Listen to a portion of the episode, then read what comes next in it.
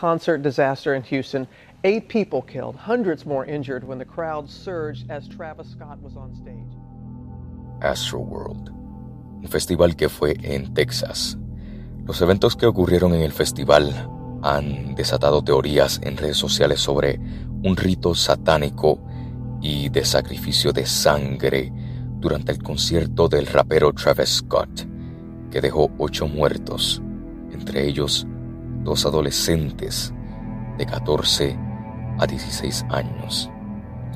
En adición, muchas personas se grabaron y mencionaron que en ese concierto sintieron como si estuvieran en el infierno.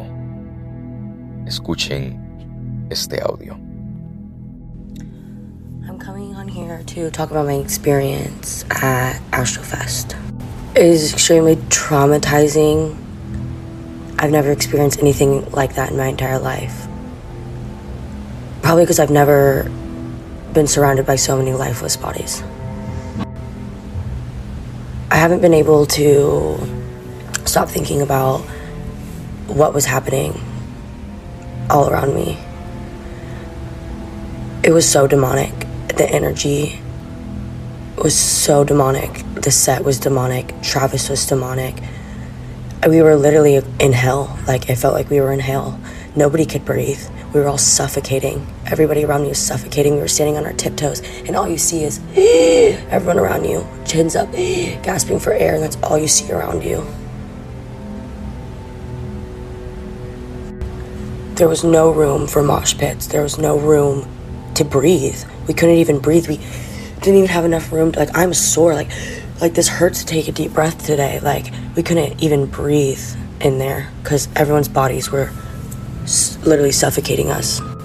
Suffocating us so bad that people were bleeding out of their mouths and their nose. People were screaming bloody murder, literally, begging for help from anybody. There was nothing that anybody could do. The floors were covered in bodies. You're doing your very best. Uh, We're, we're fighting for our fucking lives. We're doing our very best to stay up. You couldn't even put your foot on the ground. You're stepping over other people, you're stepping over other people's shoes, just trying to fucking breathe. I'm surrounded by unconscious bodies. I don't even know if these people were alive. There's there's just people all around you with their eyes rolled in the back of their heads just being moved with the crowds. There was nowhere we could go. We were trying to push back. We were trying to push back to get out. And we're just getting pushed forward. We're just getting pushed deeper into the crowd. There's sinkholes of people in the crowds all around me. Like if I would have if I would have hit the floor, I would have never gotten up. You can see like adults holding their children up, like trying to get them to safety. There's kids like pissing and shitting themselves for as a trauma response. Like imagine going to your first concert and like you this is how you think like concerts are. Like it took us 30 minutes to get out of the crowd and we were in the back. As we finally get out, you just see people running out, bawling, lips blue. There's people, they're, they're dragging dead bodies out of the crowd. Dead bodies. And Travis knew. Travis had a bird's eye view on everybody and could see everything. He was asked multiple times to stop, and his responses are, You know what you were here for, something like that, and let's rage. Algunos asistentes al concierto acusaron que el rapero nunca detuvo el evento, pese a que las personas se desvanecían frente a él. En adición, la portada del álbum de Travis dice, la distopia está aquí cuando el final llegue, será el nuevo comienzo, e incluso muestra la imagen de un niño con cara de demonio.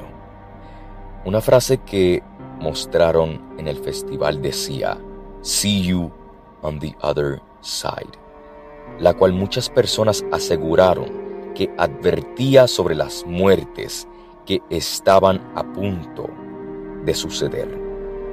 De acuerdo con Newsweek, los perturbadores momentos y escenas que se llevaron a cabo dio a conclusión que se afirmó que el concierto se trató de un sacrificio de sangre lleno de simbolismos demoníacos.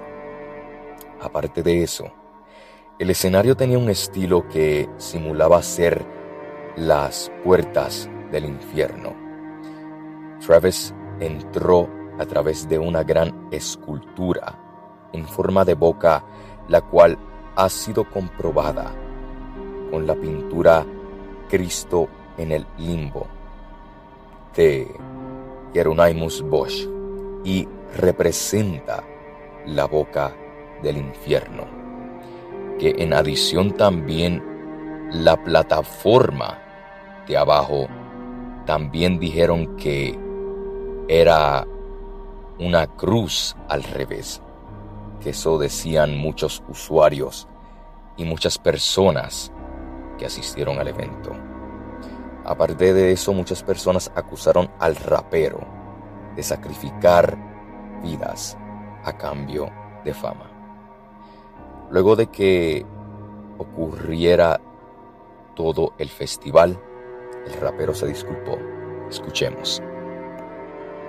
I just want to send out prayers to the to the ones that was lost last night. We're actually working right now to identify the families so we can help assist them through this tough time. You know, my fans, my fans like, my fans really mean the world to me, and I always just really want to leave them with a positive experience. And anytime I can make out, you know, anything that's going on, you know, I, you know, I stop the show and, you know, help them get the help they need. You know, um, I could just never imagine the severity of the situation. Uh, we've been working closely. Uh, we've been working closely with everyone to just try to get to the bottom of this. The city Houston, HPD, fire department. You know, everyone to, you know, help us help us figure this out. So if you if you have any information, um, you know, please just contact your local authorities. Um, everybody continue to just keep your prayers. I mean, I'm, I'm honestly just devastated. I could never imagine anything like this just happening. I'm gonna do everything I can to keep you guys updated and just keep you guys informed on what's going on. Love you all. Mi gente, Cristo viene pronto a buscar su iglesia. Cristo viene pronto. Soy José Meléndez y gracias por escuchar el Meléndez Podcast. Dios me los bendiga. El Meléndez Podcast, disponible en Spotify.